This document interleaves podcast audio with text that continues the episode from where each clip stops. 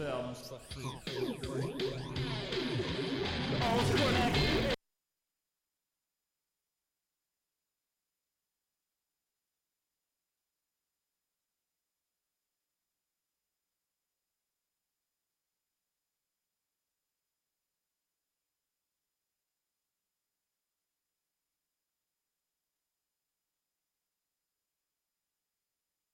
Chris. ouais, Il y a combien de temps, là? OK. Chaque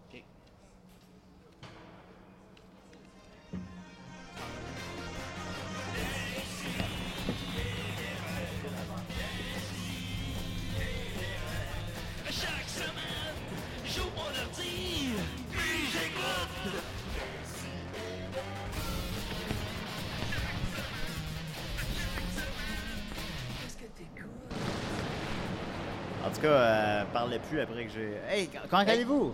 Hey! On est en. Ah, on est en onde, c'est incroyable.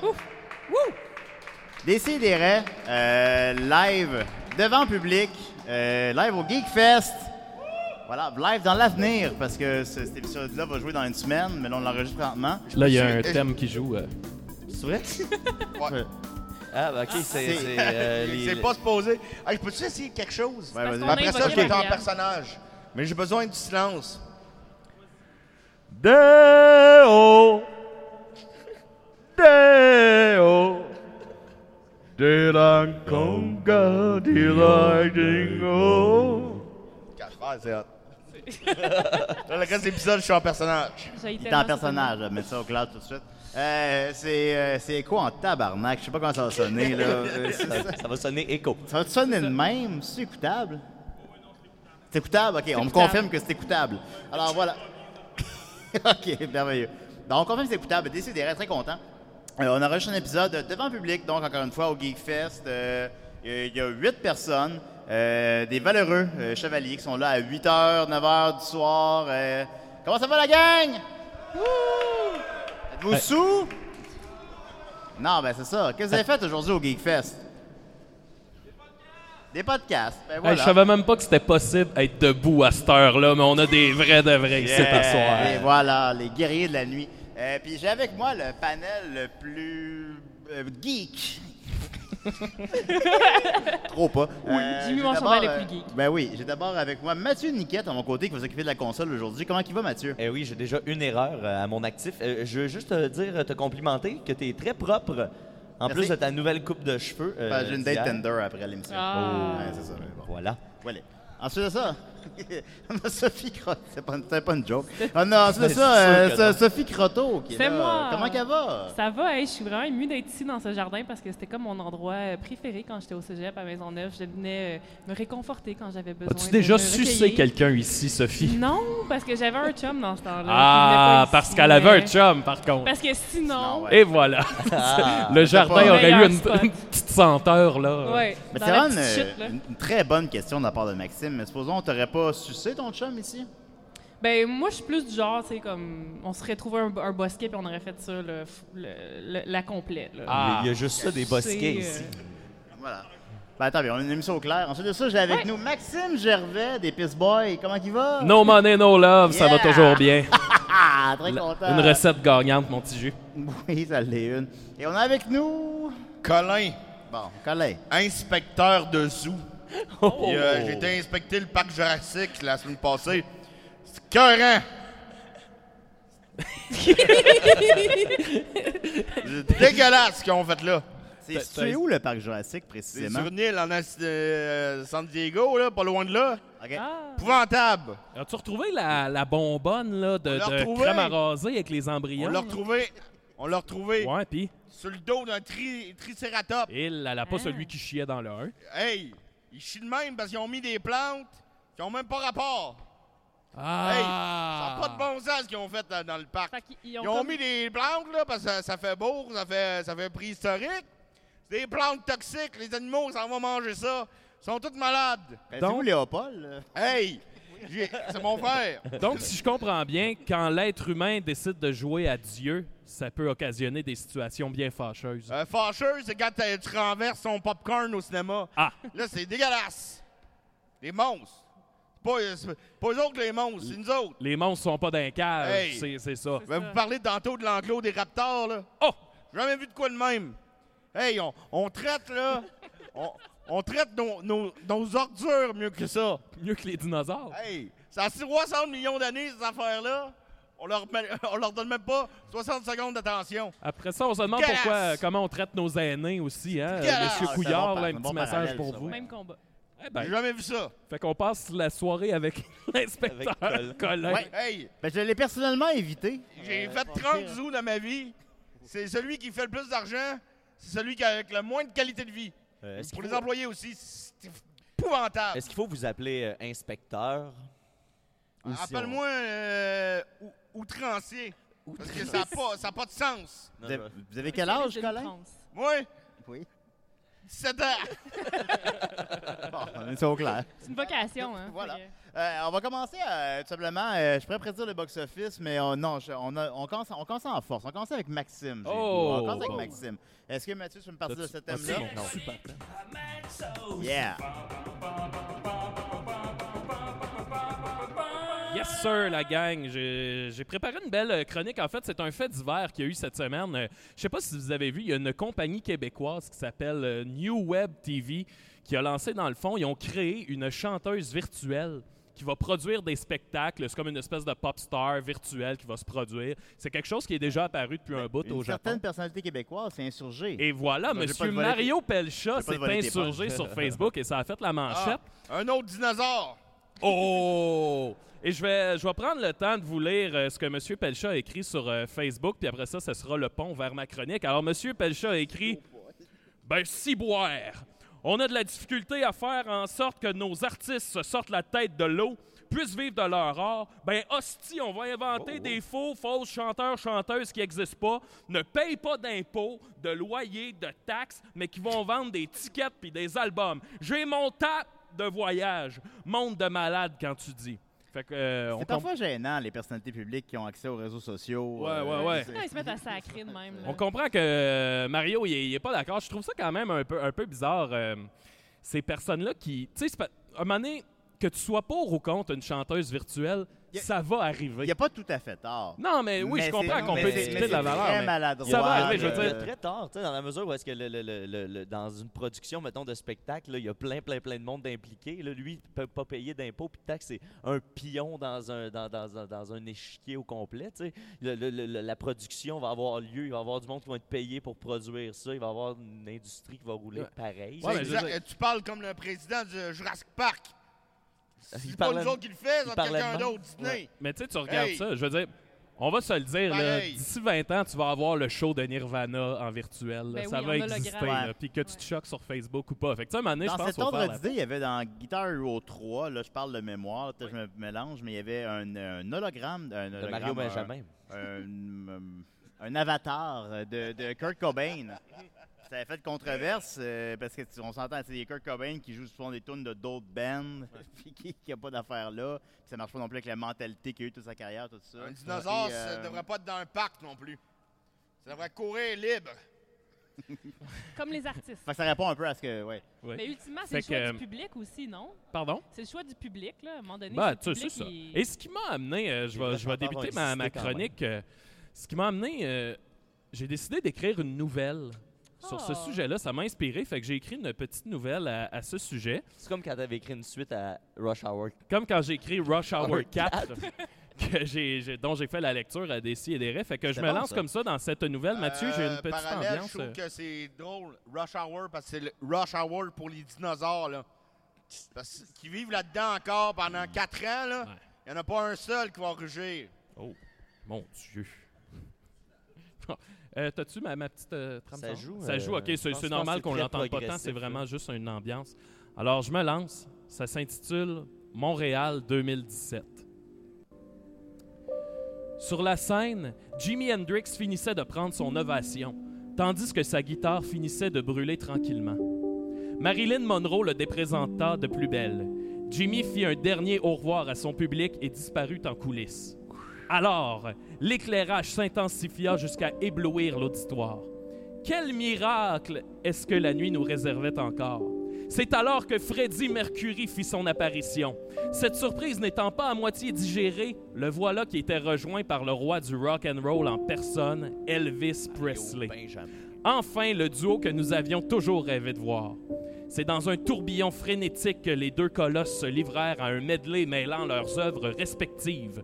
La soirée de rêve atteignait son paroxysme, puis coup de tonnerre se fit entendre dans la salle, et voilà Michael Jackson qui faisait son entrée. Yeah! Tout était là. Chapeau, gants de cristal, moonwalk. La foule se leva, c'était l'hystérie générale. Appuyé au bord, un seul homme ne succombait pas au charme d'un tel événement. Se contentant plutôt de compter le nombre de glaçons restant dans son 13e gin tonic, Mario Pelcha restait de marbre.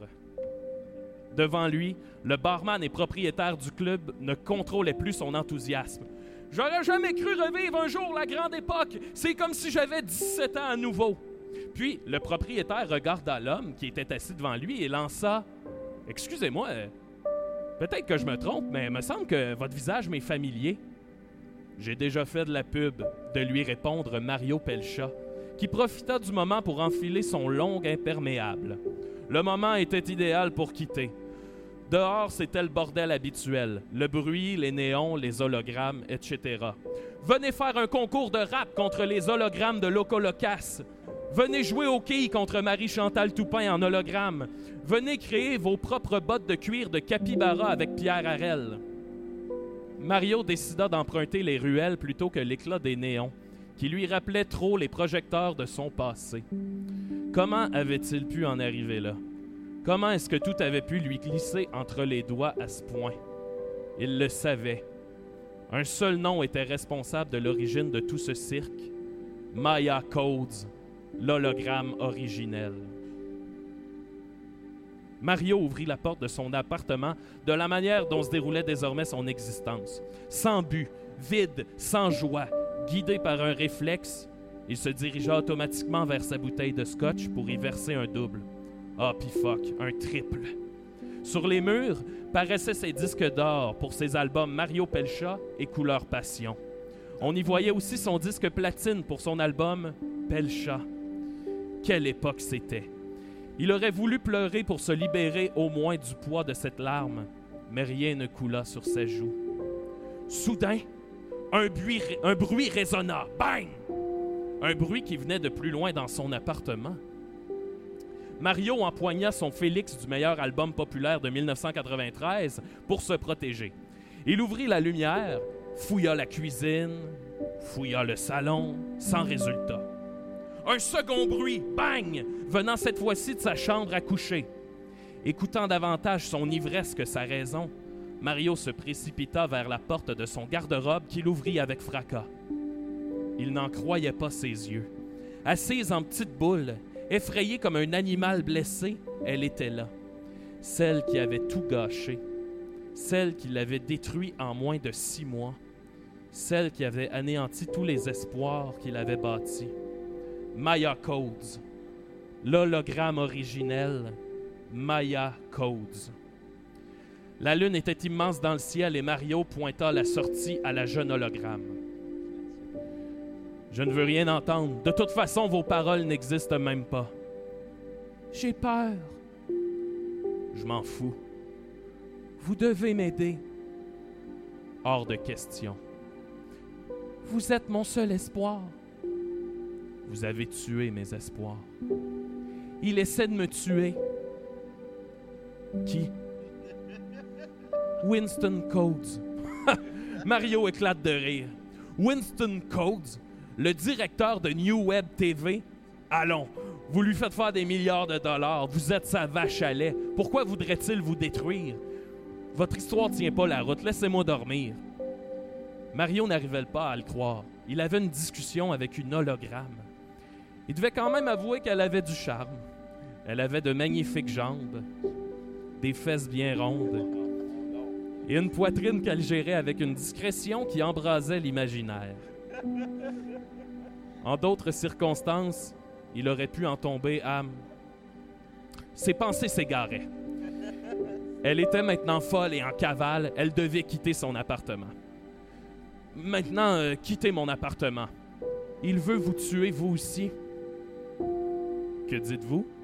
Il veut vous tuer, vous aussi. Euh, euh, oh, qu'est-ce que vous dites là? Je sais pas pourquoi, mais je sais que nos destins sont reliés, que nos morts viennent ensemble. Il veut nous tuer tous les deux. Je vous en supplie, aidez-moi. Si vous ne le faites pas pour moi, faites-le pour vous. J'ai si peur. D'accord, j'irai rencontrer Winston Coates. Il y avait maintenant plusieurs minutes que Mario Pelcha se trouvait dans cet ascenseur qui le menait au condo de Winston Coates.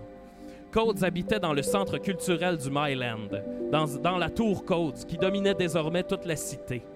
Les portes s'ouvrirent et Mario Pelcha se retrouva dans un appartement qui aurait même fait rougir son ami Luc Plamondon. Je vous attendais, monsieur Pelcha. C'était lui, Winston Coates, le génie informatique derrière les hologrammes. Celui qui avait moins d'un an, qui en moins d'un an avait transformé le monde des arts. Celui qui avait transformé nos idoles en une matrice virtuelle dont il était le seul marionnettiste, le seul architecte, le seul Dieu. Comment est-ce possible? Je ne m'étais même pas annoncé de dire Mario Pelcha. Disons que j'ai des yeux partout, monsieur Pelcha. Je vois. Comment va-t-elle? Elle a peur, mais elle va bien. Et vous? Je n'ai plus peur depuis des mois. C'est bien ce que je croyais. Maintenant, Codes, dites-moi, pourquoi? Plaît-il? Pourquoi voulez-vous la détruire? Pourquoi voulez-vous me tuer moi? Hmm, bonne question. En ce qui la concerne, elle, elle est malheureusement rendue hors de contrôle. Au début de notre aventure, elle obéissait au doigt et à l'œil. Mais voilà qu'avec le temps, elle fut prise du désir d'émancipation artistique. Elle n'en pouvait plus de ces chorégraphies qu'elle qualifiait de stupides et insignifiantes. Elle voulait chanter sa vie, elle voulait chanter son hologrammité, elle voulait toucher le public au lieu de simplement le divertir. Mais comprenez, monsieur Pelcha, un hologramme ne pourra jamais toucher son public. Mario n'en revenait pas. Elle, une hologramme, était prise de la même passion artistique que lui, du même élan de créativité. Elle était, elle aussi, prise dans la folie artistique qu'il avait connue toute sa vie. Et pourquoi vouloir me tuer moi? Winston Coates afficha un sourire sardonique. Bonne question, monsieur Pelcha. D'où croyez-vous que lui provenaient ces pulsions artistiques? Je n'en sais rien. De votre programmation? Non. Elle lui venait de vos chansons, monsieur Pelcha. Il y a quelques mois, je lui ai fait écouter Pleurs dans la pluie. Je ne l'avais jamais vue aussi perturbée. À la fin de la pièce, j'aurais juré avoir aperçu une larme holographique tomber sur le sol. C'était là l'événement qui lui a ouvert la porte des artistes, monsieur Pelcha. C'est à partir de ce moment qu'elle est entrée dans son désir d'exploration. D'une certaine façon, vous pouvez en être fier. Ainsi donc, Maya Coates l'admirait, lui, Mario Pelcha. Ah, si seulement il n'avait pas été aussi brusque avec elle. Il n'avait désormais qu'une seule idée, la retrouver, l'embrasser, l'aimer. Chanter avec elle un duo pour le restant de ses jours. Pang! Mario fut sorti de ses pensées par un coup de couteau qui lui arriva droit dans l'épaule. Il hurla de douleur et envoya un coup de poing qui brisa les lunettes de Winston Coates, qui perdit également la prise de son couteau. Ayant beaucoup d'expérience dans les combats à main nue, Mario lui enfila, Mario lui enfila quelques jabs bien portés et Winston Coates s'effondra sur le sol. Avant de quitter, Mario trouva l'ordinateur de Winston Coates et libéra tous les hologrammes qui seraient désormais libres de créer à leur guise, sans restriction. Ils étaient maintenant des artistes à part entière. Dehors, il pleuvait. Mario aperçut une silhouette qui se dirigeait vers lui. Il la reconnaissait. C'était Maya Coates. Je me sens libre. Oui, tu es libre comme une artiste. Libre de tout? Libre de tout. Alors je peux, sous la pluie, de grosses gouttes, Maya s'approcha de Mario Pelcha et l'embrassa comme elle en avait rêvé depuis qu'elle avait entendu la chanson de son idole. Pris dans le tourbillon frénétique de l'amour, Mario se surprit à laisser couler une larme. Une larme qui lui coula le long de la joue. Une larme plus scintillante que toutes ces gouttes de pluie qui lui ru- ruisselaient sur le visage. Une larme qui se détacha de son corps pour tomber vers le sol. Une larme qui disparut. Et personne n'aurait su dire si la larme s'était perdue dans l'immensité de l'averse ou si elle était simplement remontée vers la matrice d'où elle venait. Merci. Bravo, Maxime! Wow! C'est cœurant! C'est malade. Merci. T'es un être Fait que là, les larmes. les- Bon, par où commencer? Fait que là, les larmes sous la pluie, t'as réussi à faire un parallèle entre Mario Pelcha et Blade Runner. Euh, on peut dire ça, oui. Ben, c'est parfait. Ben oui. Chris, ça, C'est- c'est ça se vend, là. Non, je c'est me, bon, là. je me réjouis qu'une société se concentre sur des hologrammes pendant que des animaux vivants, préhistoriques, pourrissent dans un parc. C'est vrai. Fantastique! Merci, Monsieur Collin. Oui, heureusement que Colin est là. effectivement. Qui a invité Colin? par- C'est Mathieu qui a invité Colin? Je sais pas, je sais pas. Non, c'est pas moi. Ok, Je suis venu moi-même. Ok, oui. Je considère qu'il y a des sidérés et le programme qui rejoint le plus de jeunes dans le pays. Vous n'avez ouais, pas accès aux, aux statistiques, exactement. Ben, Maxime, c'était, bien sûr, c'était bouleversant, c'était excellent. C'était, euh, puis on a vu, là, on voit les niveaux de, la- de lecture, tout ça, non? C'était... euh, Mario Pelcha. euh, je sens mots. ben voilà. Ben voilà. Ben, merci beaucoup. On va continuer avec euh, Mathieu Niquette, peut-être. Hey, j'ai pas, j'ai pas mon thème. On va continuer euh, avec euh, Sophie, peut-être. Non, non, mais je l'aurai pas non plus, jamais. Là. jamais. On peut le chanter. T'as pas le thème à Sophie? OK. euh, le chanter, à ton Sophie. thème. Bon, ben, alors Colin va chanter le thème à Sophie. Mais arrête de Hey, pleurer, les- belle les Sophie. dinosaures sont en train de mourir. Nous autres, on achète du popcorn, on aime tu ça. C'est bien le fun. Hey! Pas Les enfants. Trip avec l'enfant du T-Rex. Wow! Ben moi, ça me touche beaucoup. En tout cas, j'aime beaucoup les dinosaures. Puis j'aurais cru que tu sais, c'était comme quelque chose de bien qu'on faisait de leur redonner une deuxième chance. Ça Mais veut là, qu'une maman que- T-Rex, là, elle élève son enfant jusqu'à 19 ans. Moi, j'ai vu du monde, des humains, là, envoyer leur enfant au Burger King parce que ça ne leur tentait pas de l'élever à 7 ans. Être Ouais. élevé au Burger King? Ouais, ça. Arrêtez de lancer votre micro sur la table. Là. Des boules.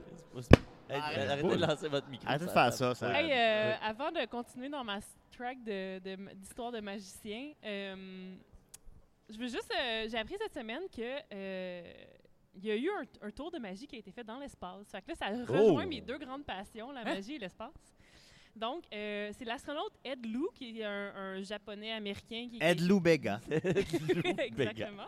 C'est son petit surnom. Ed Lou Garou. Euh, quand il était dans, dans la station spatiale en 2003, il a organisé un, un tour de magie avec un magicien bien connu qui s'appelle James Randi. Si vous le connaissez pas, là, c'est un homme à découvrir. Euh, il y a un super bon documentaire sur lui sur Netflix qui s'appelle An Honest Liar. Euh, allez écouter ça. Et donc, euh, le tour s'est fait à la fois sur Terre et euh, dans l'espace. Et ce qui se passait, c'est que là, Ed Lou, dans l'espace, il avait, avait emmené un paquet de, cartes et euh, qui était emballé puis tout, qui avait jamais été ouvert. Et euh, en même temps, James Randi sur la Terre avait un paquet de cartes aussi qui a déballé en même temps. Et là, Ed Lou devait séparer le paquet, prendre une carte, la mettre à l'envers, le refermer, le remettre dans le paquet, le ressortir. Et, et James Randi sur la Terre faisait la même chose et il a réussi à piger exactement la même carte que Ed Lou dans l'espace. Pluton ne devait plus en croire ses oreilles. Oui, parce que Pluton est encore une planète en 2003, Voilà. on le rappelle. Euh, mais c'est pas de lui que je voulais vous parler aujourd'hui. Là, c'est redevenu une planète? Non. Ok, cool. Ça le sera jamais. C'est une exo... Ben, peu en tout cas. C'est fini. Moi, des fois, de la manière que je vois comment on traite les dinosaures, je me demande si la Terre est une planète. Parce que c'est pas humain. Non, mais je pense que c'est une planète quand même. là. Il n'y a Oh, pas ouais. d'humain. Il n'y a Ouais, pas c'est d'humain. pas- Ouais. Il y a pas d'humain sur viendras toutes les autres Une planètes. heure avec Non, moi. mais dans le au- sens que tu l'humain- viendras une heure avec moi au parc OK. Une heure. J'ai pas Merci. pitché mon micro, là. Donc, euh, aujourd'hui, on va découvrir ensemble euh, l'histoire de Carl le Mystérieux. Carl le Mystérieux, c'était un magicien. euh, En fait, qui était le numéro 3308 dans la International Brotherhood euh, of Magicians, qui est la, la Ligue internationale de. Ben, la, Il la y a Brotherhood. 3000 magiciens. Mais non, attends, il était, il était numéro 3000 en 1930. là. Oh. Donc, euh, imaginez le nombre de magiciens. C'est une très vieille association de magiciens. Euh, Oh mon Dieu. et en fait, euh, on a dé- redécouvert son histoire parce que euh, le président de l'association de magiciens, à un moment donné, il, a- il s'est vraiment tanné qu'il y ait des gens qui prennent des risques euh, pour faire toujours un peu plus d'argent, pour attirer plus de monde. Et euh, disait c'est pas comme ça qu'on doit agir en tant que magicien.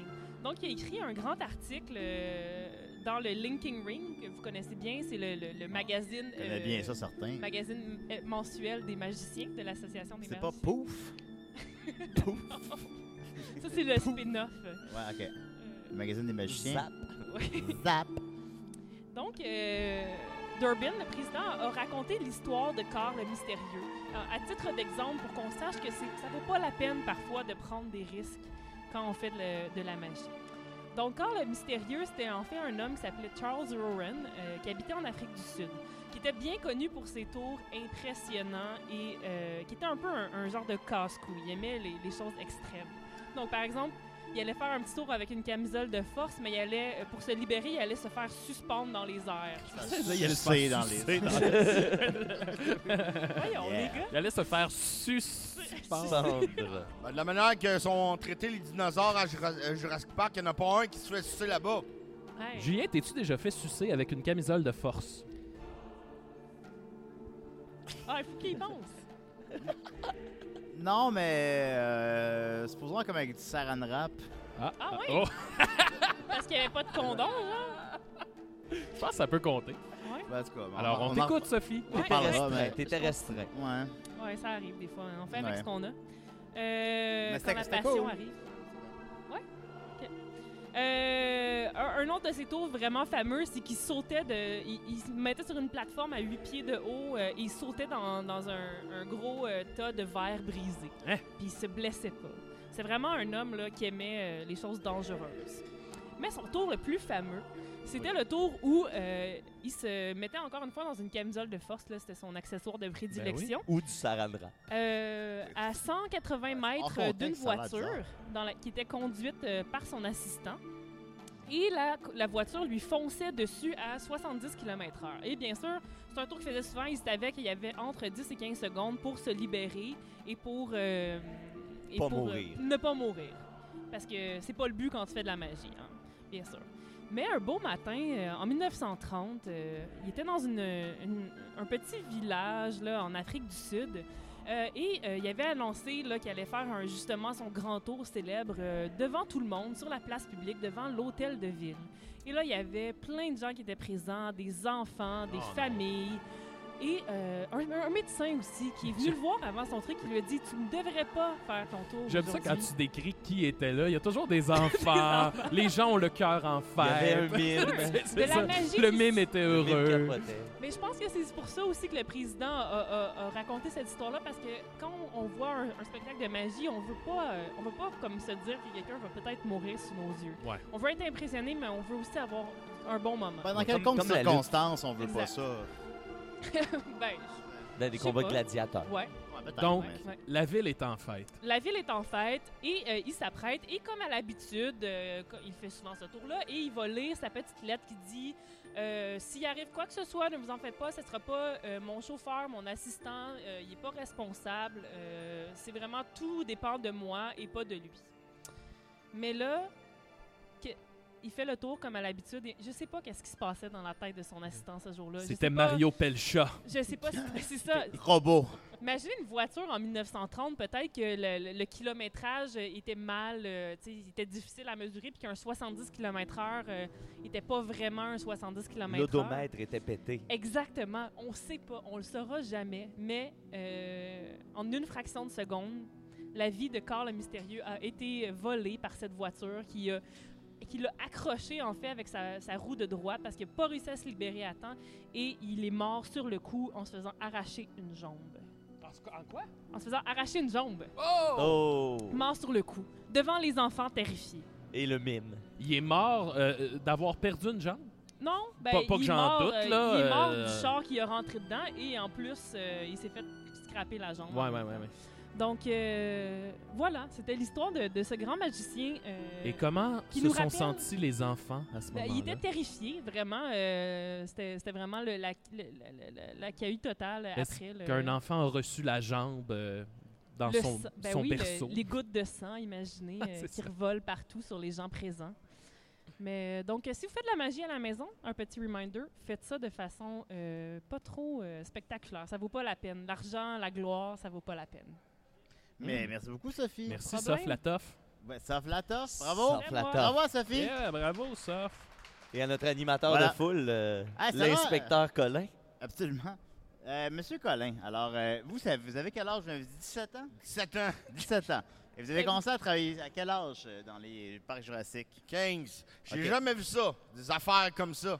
Écoutez, un tyrannosaure séparé de sa femelle, de son enfant, brûlé avec des mégots de cigarettes. Quoi?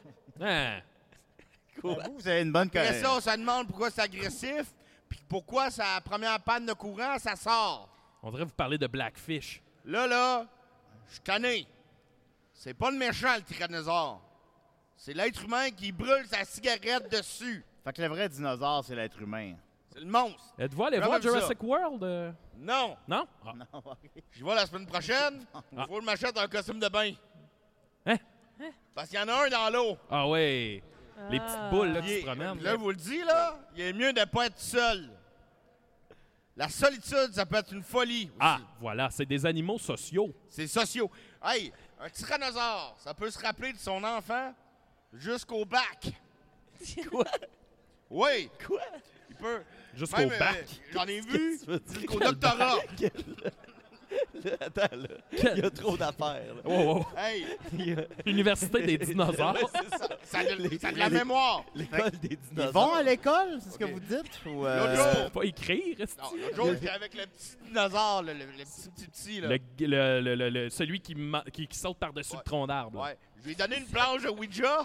Hein? Il m'a écrit un roman. Ben voyons. Ben ouais, on dort. Ouais. juste des oui et des non. C'est jamais ça ma fille, mais Et- version dinosaure. Avez-vous une anecdote avec celui qui crache là, le Dilophosaurus? Ben oui. Ah, c'est mon On lui a mis des boucles d'oreilles avec des, des, des, euh, grelots. Ouais. Puis là, il peut, il peut jouer dans n'importe quelle production euh, sur euh, la, la femme là, qui est devenue folle au Québec. Là, euh, Qui? La chanteuse. là. Diane Alice Dufresne? Robbie? Alice Alors- Robbie. Alice Robbie. Tabarnak. Ah ouais. Quoi? Ah ouais. Non, il- tu peux leur donner de la chance de s'exprimer, ils s'expriment, ces, ces dinosaures-là. Hey. Mais là, euh, attendez, là, vous avez Oui. commencé à travailler là à 15 ans. Quand- Qui vous, qui vous a engagé? moi, je suis C'est quoi votre background pour euh, être mon background de la inspecteur? rue. Quoi? 17 combats. Vous êtes pas comme- vous êtes vétérinaire, non? C'est 17 pas, combats euh, au Burger King ici. Pas une seule défaite. Avez-vous été élevé au Burger King, c'est ça vous parliez tantôt? ils m'ont laissé là. Puis j'ai, élevé. Qui euh, j'ai ça? grandi. La protéine des burgers, là. Ça a tout été dans mes bras puis dans mes cuisses. Après Ah, ça, je me suis dit, je vais m'occuper de ceux qui sont laissés pour compte dans la société. Qui? Les dinosaures. Je comprends rien. Hey, Je comprends rien. Ça fait de moins en moins de sens, Colin, mais c'est quand même. C'est, c'est- c'est pas. Mais, mais, Mais qui, fort qui est votre employeur? Qui vous a engagé à 15 Personne. ans? À Ah! base volontaire, je fais ça. OK. Fait On comprend que vous n'avez pas de salaire. Là, vous êtes rendu là comment? C'est sur une île, là? Ben, j'ai acheté mon billet, D'hélicoptère? des hélicoptères, puis là, après ça, je suis rentré illégalement derrière le bac. Hey, sais-tu comment on les nourrit, les dinosaures? Non. Ben avec oui, la avec la viande de vache. dinosaures morts. Ah non, c'est pas Ah. vrai, c'est pas vrai. Ouais, c'est vrai. c'est pas vrai, ils descendent une vache. vrai. Ils descendent une vache. Ouais, mais ça, dans c'est- le film. Non, non, mais Ça, La c'est pour le vache tour. c'est pour, ça, c'est pour le tour. La Pour viande, les- la vache est remplie de viande La de vache est dinosaures remplie de morts. viande. Ah, ben non, Puis le requin, là, D'après dans toi, la... pourquoi il fait des gros tas de même? Le requin, je ne sais pas, je m'en vais la semaine prochaine là-bas, je n'ai pas acheté mon maillot encore. T'écoutes pas, t'es pas qu'une femme. Oh, oh, oh! Euh, Fait qu'on salue les, les geeks. hein? Alors, Il y a 17 ans. Ah ouais. c'est- Bon, il y a, mais il y a fois, 17 ans. il y a Ça 17 ans. quoi, J'ai dit des choses bien pires que ça à 17 ans, objectivement. Mon Euh, prochain c'est ça. combat, Robocop. Là, je suis tanné de le voir comme un objet. C'est un homme comme toi pis moi. On s'entend dessus? Ah, c'est à Ça, moitié. je suis d'accord. Surtout Robocop 2. Ben, faut Là, que je vous, euh, frapperais mon micro sur la table, mais on m'a bien clairement Attends. fait signe de pas le faire. Pourquoi, que c'est un pourquoi podcast, surtout euh, Robocop 2? Parce qu'il est tout bleu. Le premier est tout gris. Le deuxième, il est comme un peu bleu. Il est, il est pas autoritaire pas en tout avec ça. On dirait un Robocop de maternelle. Savez-vous qu'est-ce qui serait trippant? M'entendre prédire le box-office. Oh! Avez-vous le goût? Ben oui! je Oui, sors hein? euh, Oui, vous mon- avez mes le goût. petites notes. Le box-office, c'est les recettes en salle d'un film. Puis moi, j'ai la capacité, étant donné que je suis un génie, de deviner quelles seront les recettes en salle d'un film. Hey, Julien, J'ai pas préparé ma chronique. deux secondes. Oui, vas-y. Je sais pas qu'est-ce que... Je sais pas qu'est-ce qui m'attend comme surprise. Savez-vous, je fais quoi la nuit à Jurassic Park? J'entends que tout le monde se, pas. se- On a se perdu sauve, la là. Tout le monde part de l'île, me cache dans une poubelle, puis j'ai une flûte. Puis je sors la nuit. Puis je joue pour les animaux. Comme dans Free Willy. Ah! J'aime J'ai une, les bonne- animaux? j'ai une bonne imitation, moi, de... C'est mon thème. C'est bon, c'est punché. J'ai une bonne imitation de Willy quand il se sent seul la nuit. Pour vrai? Vas-y.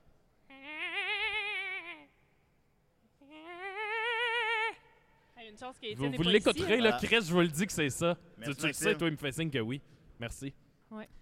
Alors, encore une fois, je peux, dé- je peux euh, deviner le box-office des films à venir. Oui. Euh, parce que c'est ça, j'ai beaucoup de capacité par rapport à ça.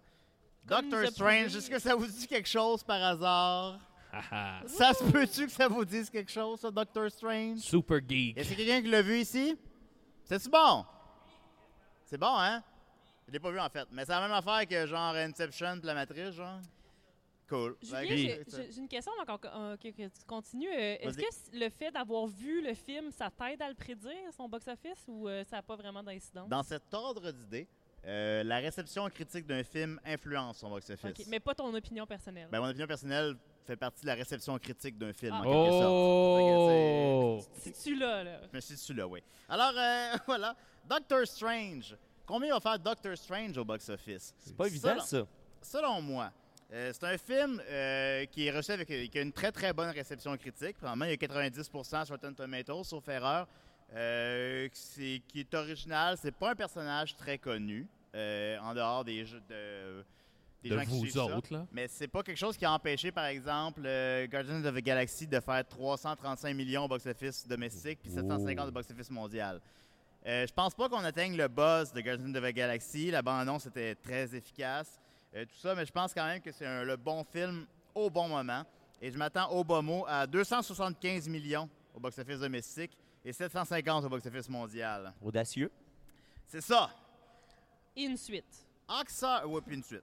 Euh, puis des apparitions dans les trucs de Marvel, puis on s'en calisse. Euh, Oxa Rage, euh, dernier film de Mel Gibson. Son Yeah. dernier film en salle, c'est Apocalypto, qui a fait un honorable 50 millions.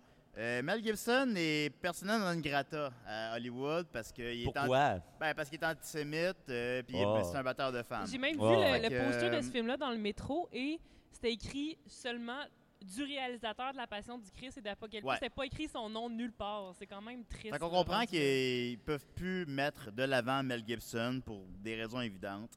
Est-ce que ça va nécessairement ternir le box-office du film? Pas nécessairement. Je pense que c'est un des facteurs à tenir compte. Mais maintenant, ça fait 12 ans. Bon, je pense que les gens, bon, c'est correct. Donnez-y un break. Ben, tu- puis on, on apprend, on apprend. Euh, la critique est très bonne. Euh, il a coûté pas trop cher, il a coûté 40 millions. Je pense que ça peut faire un 60-70 millions, ce qui serait euh, tout à fait honorable. On, on verra. Euh, Trolls, euh, les trolls, basés sur les jouets danois du même nom des années 70. On se souvient des trolls? Ah oui? oui, euh, qu'on avait avec des cheveux. puis tout. Ben oui. Qui reviennent Euh, en force. Ils reviennent en force. Euh, ça a coûté 125 millions, ce qui semble beaucoup. Euh, avec les voix de Justin Bieber, euh, pardon, Justin Timberlake et euh, je sais plus qui. Euh, Avec qui ça?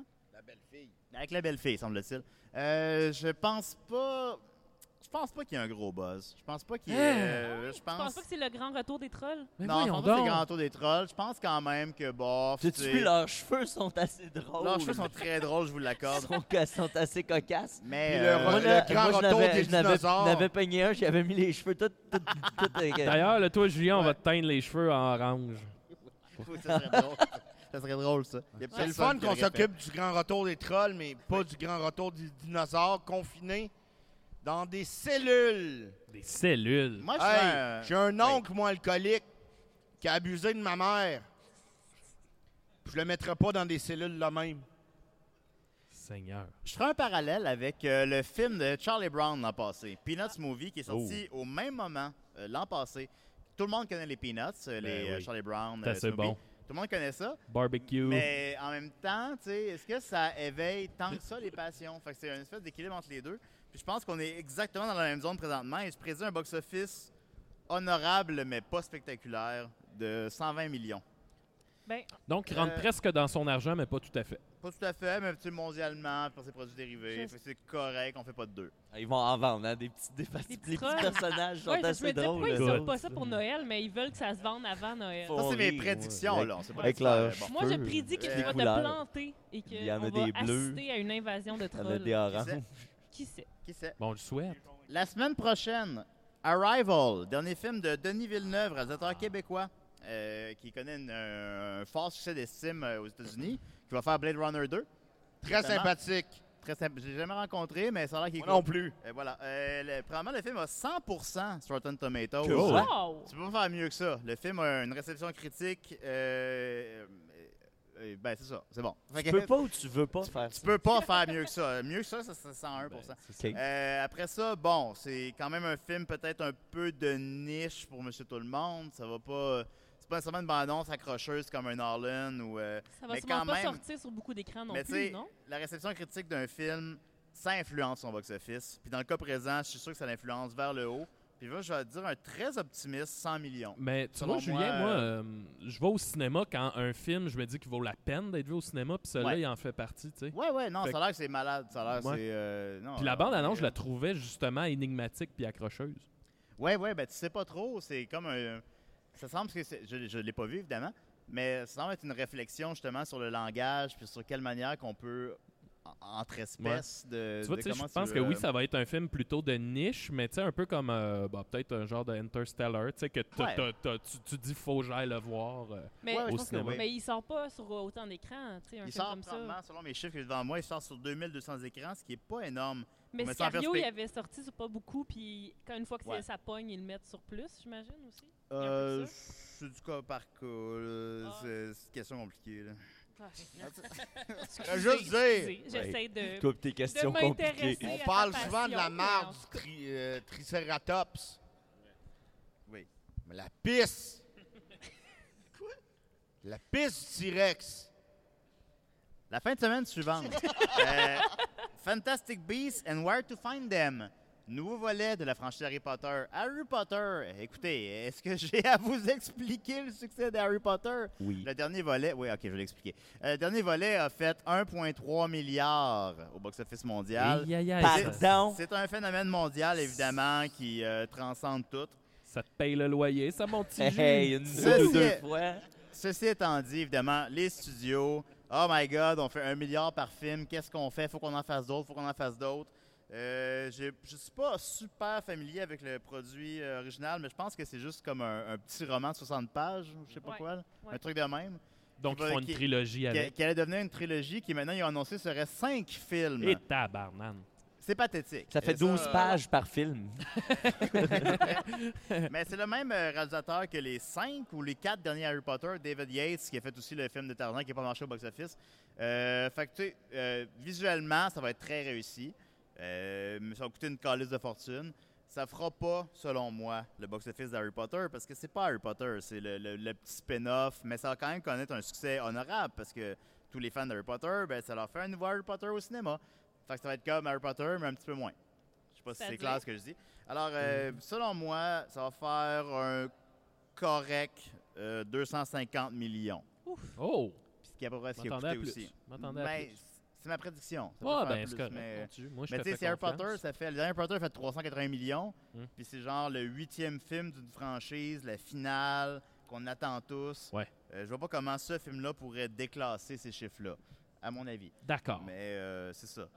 Euh, on va terminer, tiens, euh, la semaine suivante, euh, Bad Santa 2. Yeah! Woo! That's my Ça, boy. je l'attends. Bad Santa 2, c'est une boy. suite, une suite tardive de comédie. Les Yeah! suites tardives de comédie, euh, c'est presque un sous-genre. à la Avec limite le nain. maintenant. La cloche et l'idiot. La cloche et l'idiot 2, Yeah! Zoolander 2. Yeah! euh, Police Academy 2. Non, ça, c'est Police Academy, c'était un par année. Alright. Euh, Anchorman? quoi d'autre? Anchorman Anchorman. 2. Anchorman Rock 2, and voilà. roll. Euh, ça, c'est du cas par cas.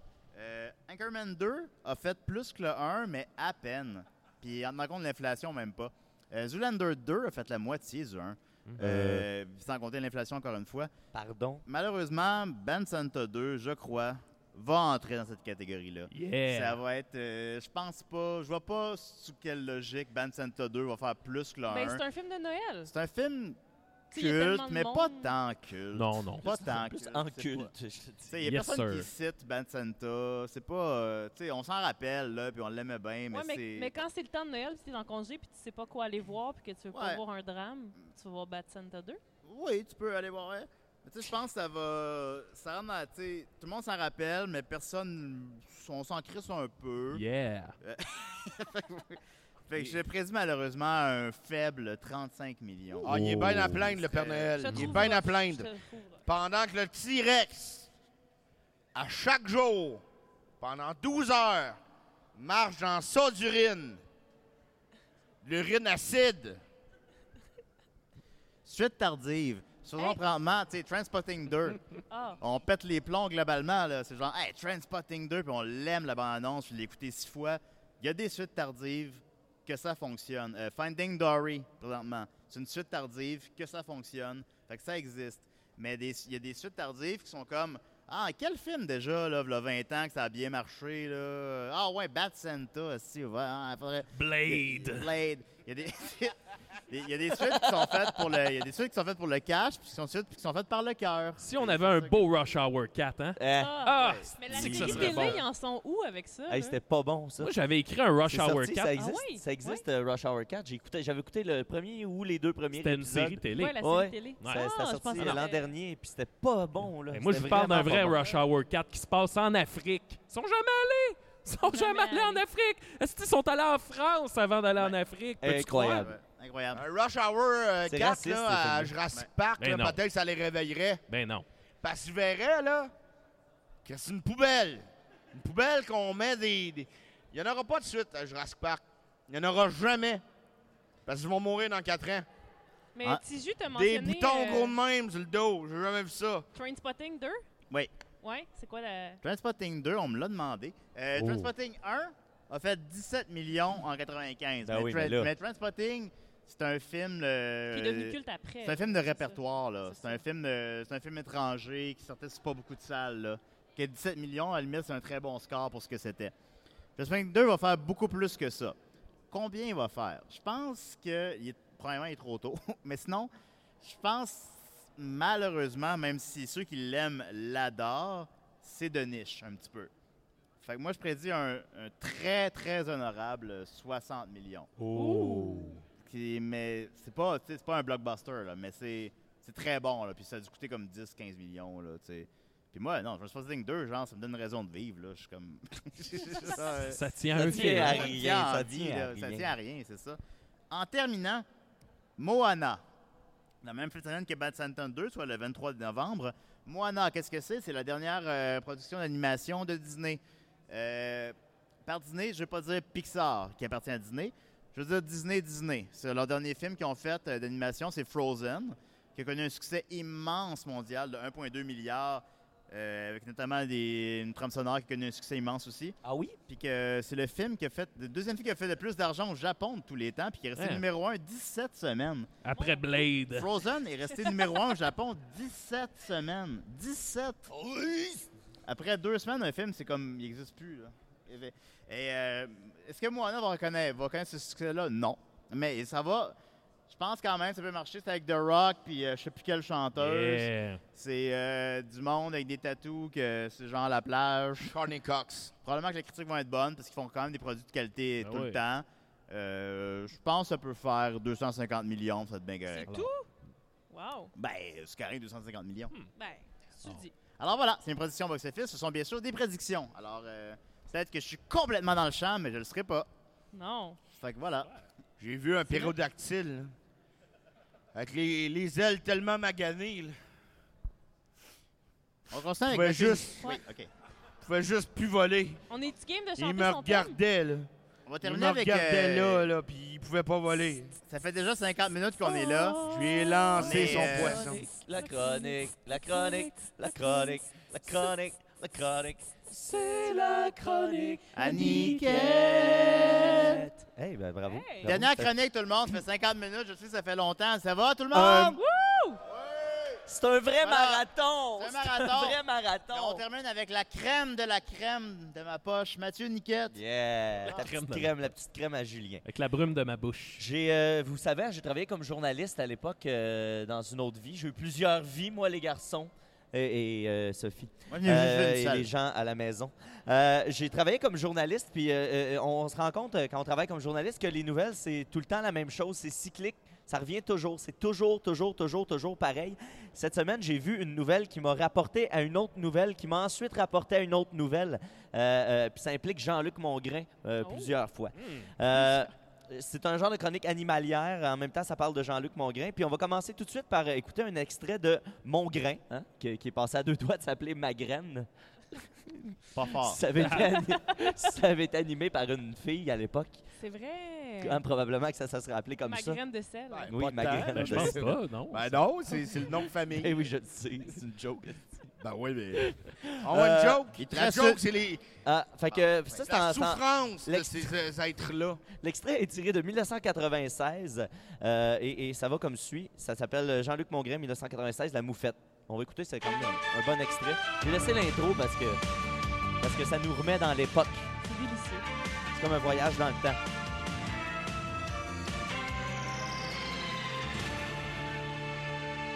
Vous allez voir, ça brasse. Il a-t-il des bêtises? Écoutez celle-là, moi, je mange ma chemise, puis je commence par le collet. Il y a un curé, un père de Sainte-Croix. Il reste à la montagne, à l'oratoire. C'est eux autres qui sont en charge de l'oratoire. Puis il y a une résidence pour eux autres. Ils sont peut-être une dizaine, une douzaine. Salut Lexington. Un gars qui cogne à la porte. Bonjour, j'aimerais parler au père Martin. Oui, c'est moi. Oh, ha, ha! C'est qu'il y a? Est-ce que là, ouvert là, vous n'avez pas attrapé une moufette? Pardon? Il dit oui, une moufette. Ben, il y avait une moufette qui se promenait, j'ai mis un piège à la sortie du trou, là, puis il faut la poigner, elle pue. Ben, ils vont y faire une charge, ils font un procès. Un procès? Nul ne peut utiliser des pièges à pattes. C'est illégal, c'est dangereux. Pendant ce temps-là, dans le même pays, on fabrique et on négocie l'utilisation des bombes antipersonnelles dans le monde. Oh, Paul Desrivières n'aimera pas ça, je suis démagogue. Le devoir. Mais ton Dieu, il poursuit le curé. C'est-tu une maudite perte de temps? Vous n'avez pas le droit d'écraser un munot sur la terrasse chez vous. Saviez-vous ça, vous? C'est illégal. Il faut que tu appelles la SPCA, ils vont t'envoyer de la documentation. Hey, dans ton eh bien, regardez passer le mulot. Si vous voyez la bête, s'il vous plaît, oui, bu, bu. Va-t'en chez vous, va-t'en chez vous. Pas ici, pas ici, pas ici. Les tapettes du droit. C'est là, go, c'est là où je voulais en venir. C'est là où je voulais en venir. Mais c'est quand même Euh, logique qu'il y ait des législations par rapport à tuer les animaux. Oui, ben oui, c'est là. c'est Mais, tout à fait euh, Wow, Jean-Luc. Mais je pense que te- je pense que tout repasse quelque chose ici, C'est Julien. en quelle année, ça? En 1996, Ça fait Ah. 20 ans. ça fait 20 ans euh, aujourd'hui qu'à l'époque, on avait le droit hein, de dire, euh, de, de traiter les gens de tapettes du droit, hein, Oui, à la télé. puis de faire mi, mi, mi, mi, mi, mi, en pleine TV, en pleine journée. À l'époque, euh, comme vous voyez, Jean-Luc était un petit peu plus contre les animaux. tu sais, hein, Jean-Luc, euh, en 1996, ça fait 20 ans, d'autres mentalités, comme on l'a entendu. C'est dégueulasse! Après ça, un peu plus tard dans la vidéo, il raconte un traumatisme de jeunesse euh, qui implique de la piste de moufette puis du jus de tomate qui se termine par on a pris à 303 puis on l'a tiré. Fait que tu sais, la, la 96, il y avait comme. euh, Get le- a shotgun. là. Ouais, c'est ça. En Il y, avait comme 2016, un, ça, ça se passe encore, monsieur. il y avait comme un moment aussi où il se rend compte que son segment est, est inutile. Euh, à, 6 minutes 2, je, vais- je vais mettre ça, je vais le mettre. C'est euh, à un moment donné, lui-même se rend compte que sa nouvelle sert à rien, ça sert à rien de parler de ça. Ça n'a pas de bon sens. Moi, des fois, là, je regarde ça et je dis, en réalité, pourquoi ça fait qu'on fait pas un show rien que de conneries de même? J'aime ça des fois en faire aussi. Vous allez dire, pourquoi vous prenez du temps d'antenne précieux pour ça? Parce qu'il y a des sans-dessins qui nous forcent à dire qu'ils n'ont pas de bon sens. C'est de là qu'est né le show de Denis Lévesque. Exactement, c'est les, les balbutiements de ça. ça. Et là, fast forward, 13 ans plus tard. 13 euh, ans plus ouais, tard. beaucoup d'eau a coulé sous les ponts. On n'a plus le droit de traiter le monde de tapette en pleine TV. Puis Jean-Luc a complètement changé de mentalité. Maintenant, c'est rendu l'ami des animaux. En podcast, on peut-tu? Ou... De, euh, ben oui, je pense qu'en podcast, on est encore assez far On west. peut se traiter euh, de tapette si on veut. Euh, en 2009, euh, il y avait un procès absurde contre un vieux monsieur qui avait nourri des écureuils. Puis ça, ça, ça avait fait bondir le bon Jean-Luc. Puis dans l'extrait que j'ai choisi, Jean-Luc nous montre que si son opinion sur les animaux a, a varié avec le temps, il y a des choses qui changeront jamais. Comme ses remises en question de son propre show. Fait que 13 ans plus tard, encore une fois, Jean-Luc constate que il parle de quelque chose dont il ne devrait pas parler à, la télé et il le mentionne. Et là, ça va nous prendre des radars à écureuils. Cachez-vous arrière des arbres. Cachez-vous comme faut, là, à Ville-Mont-Royal, là. Ah ah! Viens te pogner. Deux pinottes. Ça, c'est double ration. 150 piastres. Et nous autres, je suis en train de parler de ça, moi, là. Une émission nationale d'information.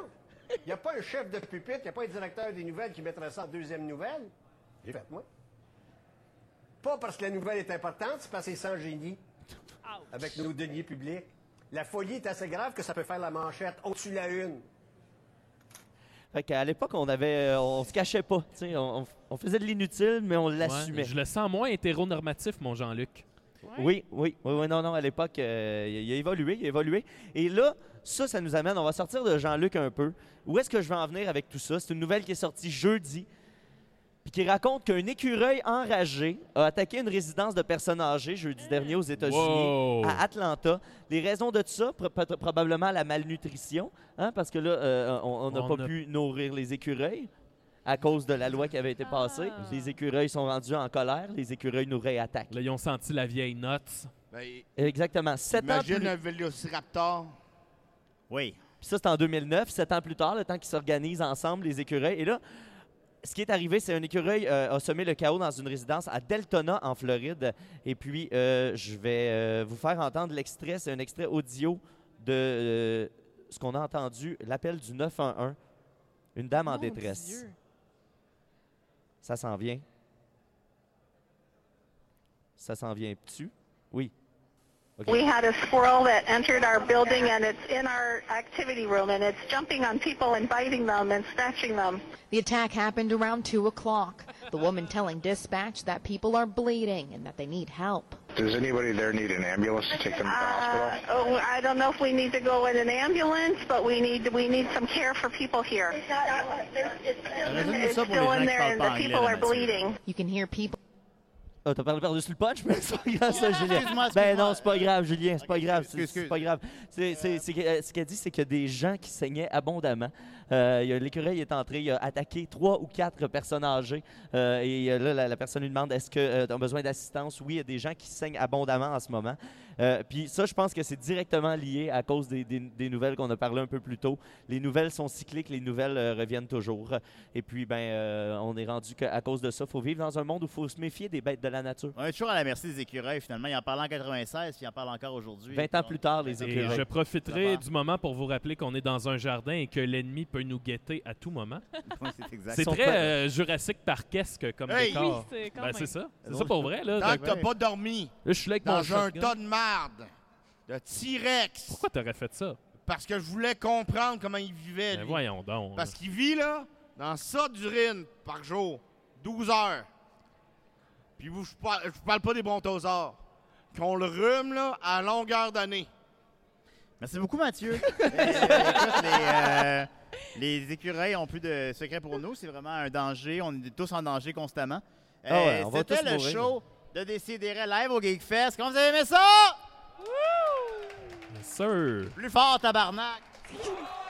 Et si je pleure dans la pluie, tu n'y verras que du feu, de l'eau qui Ouais, je sais pas les paroles. bruit. Ouais, moi non plus. que de la- Ok, pas grave. Voilà, il y avait euh, Sophie Croteau. Merci beaucoup, Mathieu Niquette. Euh, Colin. Euh, Maxime Gervais. Euh. Revenez-nous la semaine prochaine. On sera pas live ni au Geekfest. Puis on vous aime beaucoup. Merci tout le monde. Bye!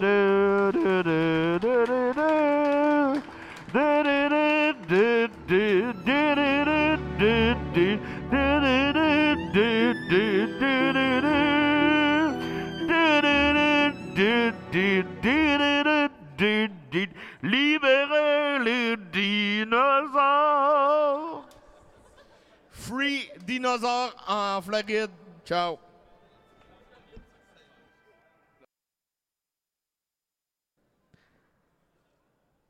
En direct du Geekfest de Montréal, c'est le podcast Mania. Restez avec nous dans quelques minutes, ce sera le stream avec Yann Terriot.